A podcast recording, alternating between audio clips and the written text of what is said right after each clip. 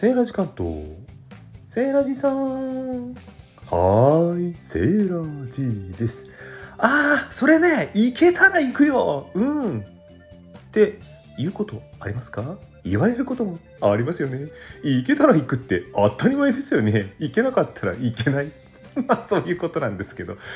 実は何を言いたいかというとなるべく行くつもりだけど行けないかもっていう意味で使うケースとほぼ行くつもりないんだけど行けないってはっきり断ると角が立つからやんわりと断る意味で行けたら行くねって使ってる人両方のパターンがあるような気がしています。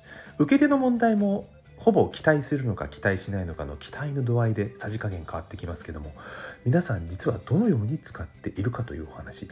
関西ではやんわり断る。関東ではなるべく行きたい意思表示とも言われているようですがいかがでしょうか？地域性もあるのかな？よかったらアンケート答えてください。